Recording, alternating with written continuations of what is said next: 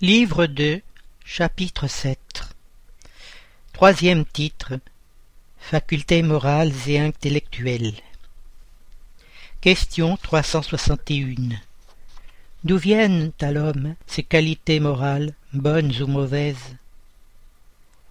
Réponse Ce sont celles de l'esprit qui est incarné en lui. Plus cet esprit est pur, plus l'homme est porté au bien. Autre question.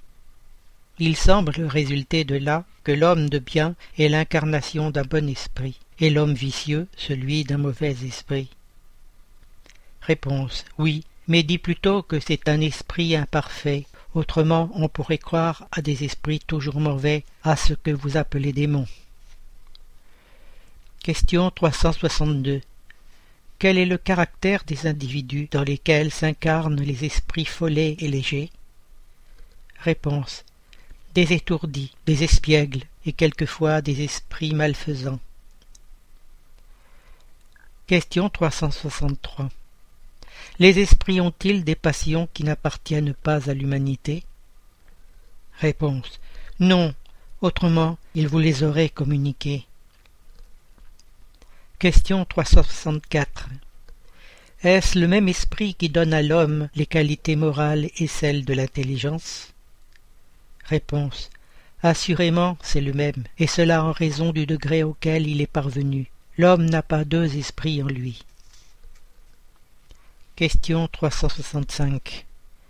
Pourquoi des hommes très intelligents, ceux qui annoncent en eux un esprit supérieur, sont-ils quelquefois en même temps profondément vicieux? Réponse. C'est que l'esprit incarné n'est pas assez pur, et l'homme cède à l'influence d'autres esprits plus mauvais. L'esprit progresse par une marche ascendante insensible, mais le progrès ne s'accomplit pas simultanément en tous sens. Dans une période, il peut avancer en science, dans une autre en moralité. Question 366. Que penser de l'opinion d'après laquelle les différentes facultés intellectuelles et morales de l'homme seraient le produit d'autant d'esprits divers incarnés en lui, ayant chacun une aptitude spéciale Réponse. En réfléchissant, on reconnaît qu'elle est absurde. L'esprit doit avoir toutes les aptitudes. Pour pouvoir progresser, il lui faut une volonté unique.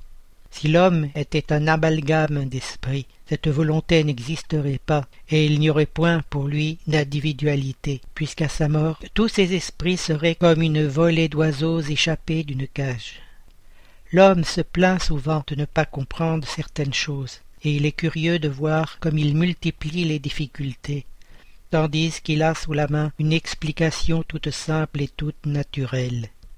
C'est encore là prendre l'effet pour la cause c'est faire pour l'homme ce que les païens faisaient pour Dieu.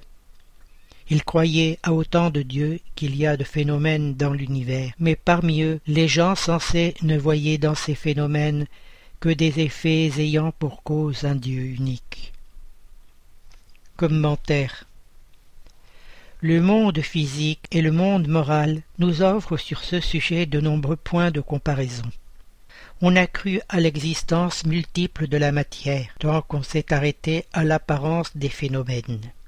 Aujourd'hui, on comprend que ces phénomènes si variés peuvent très bien n'être que des modifications d'une matière élémentaire unique. Les diverses facultés sont des manifestations d'une même cause qui est l'âme ou de l'esprit incarné, et non de plusieurs âmes, comme les différents sons de l'orgue sont le produit d'une même espèce d'air, et non d'autant de sortes d'air qu'il y a de sons.